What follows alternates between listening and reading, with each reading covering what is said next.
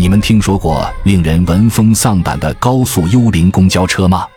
有关高速幽灵公交车的传说曾经流传甚广。据说，在高速公路上开车，遭遇幽灵车的人注定会遭遇不幸。这里面究竟有着什么诡异离奇的事情？欢迎收看《诡案实录之幽灵公交车》。这天早上，一声惊呼突然在特九组的办公室里响起。原来，乔飞刚刚收到了交警队传来的一份传真，似乎是一件涉及灵异的案件。乔飞随后跟大家简单的介绍起了案情。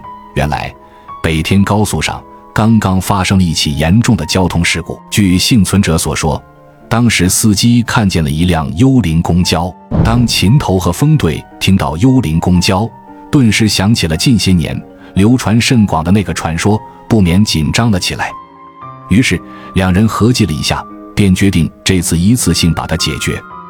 随后，秦头吩咐胡不凡和乔飞立刻赶往现场，而他则是和风队准备一些东西再赶过去。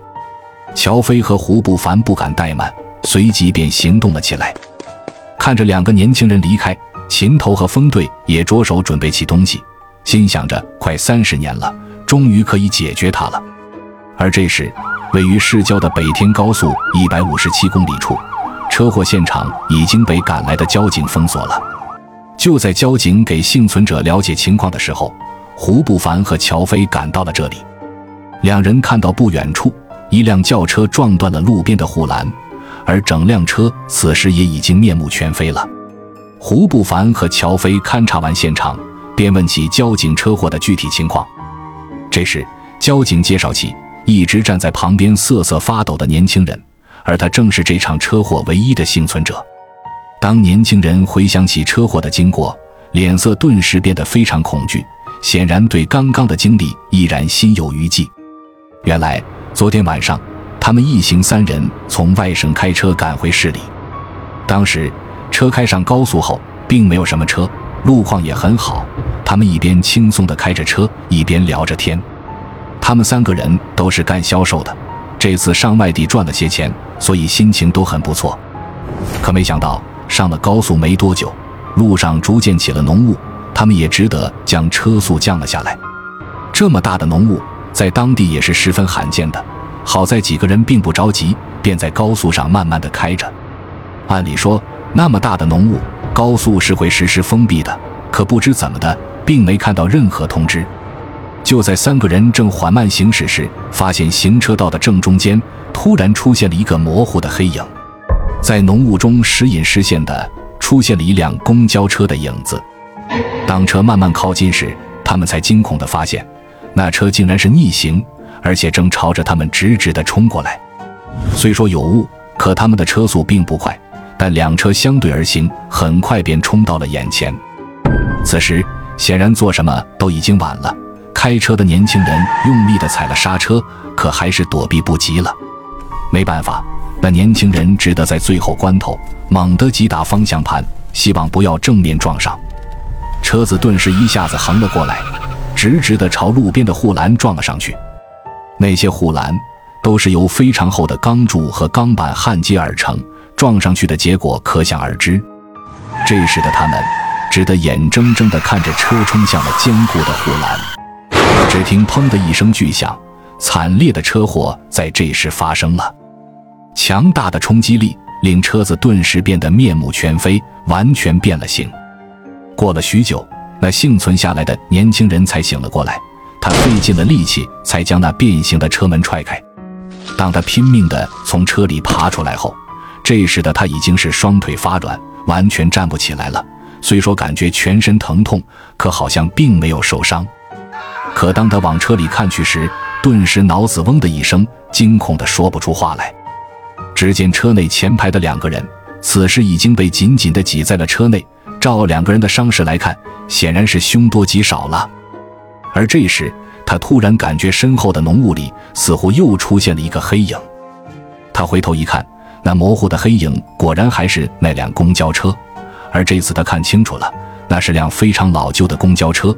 显然是不属于这个年代的。就在他还处于震惊的时候，那辆公交车却逐渐消失了。不是那种开远了，而是消失，缓缓地消失在了浓雾里。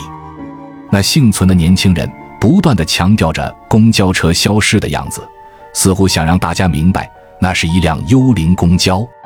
听到如此诡异的情节，胡不凡和乔飞的心里都是一惊。胡不凡明白，这是秦头他们肯定有应对的办法，随即打电话通知了秦头。随后，胡不凡和乔飞协助交警将受损的车辆拖走了，又安慰了那个车祸的幸存者。这时，秦头和风队急匆匆地赶了过来。胡不凡跟秦头讲述了幽灵公交出现的位置后，两个人便好奇地问起了幽灵公交的传说。秦头也不隐瞒，缓缓地和两人说起了幽灵公交的由来。原来，这辆幽灵公交在这条路上。已经出现了将近三十年。据说，大概在三十年前，这条路还不是高速公路，而是一条国道。那时，一辆满载乘客的长途客车在这里出了事故。据当时车上唯一的幸存者回忆，客车司机在行驶过程中突然变得神情诡异，他的状态就像恶鬼一样癫狂。他猛踩着油门，不断的猛转方向盘，整辆车顿时剧烈的摇晃了起来。任凭乘客怎么喊，他也根本拦不住他。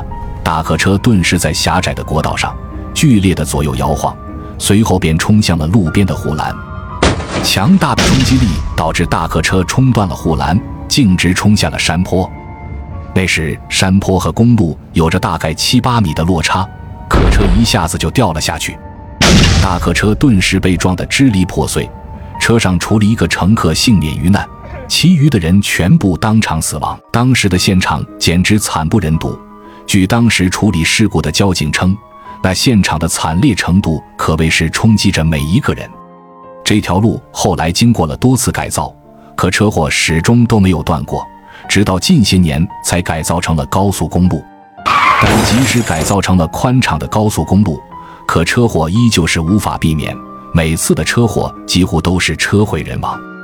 这些诡异车祸的发生，每次都是伴随着浓雾天气，而且都在同一路段。据那些发生车祸的幸存者回忆，他们在发生车祸之前都曾见到浓雾里那辆诡异的大客车逆行而来。当秦头说完，胡不凡和乔飞顿时议论了起来，都觉得非常不可思议。正议论着，风队走了过来，说已经摆好了阵法。原来。风队在几人议论的时候，已经在幽灵公交出现的地方摆了一个阵法。只见风队在幽灵公交出现的地方，用七面红黄相间的小旗子摆成了一个圆圈的形状。胡不凡和乔飞原本以为这个阵法会非常复杂，可想不到竟然那么简单，都疑惑起来。风队介绍说，这叫七星渡魂阵，阵法本身倒是不难。可这条路经过多次改造，始终无法确定准确位置，所以一直没办法处理。这次确定了位置，应该能够彻底的解决了。但这个阵法需要摆放七七四十九天才能发挥其全部作用，所以要经常来查看。之后每隔一段时间，胡不凡便会过来查看。当护栏修复完毕后，那个地方也多出了一个小小的神庙。风怼说。那个神庙供奉的是地藏王菩萨，是专门超度怨灵的神佛。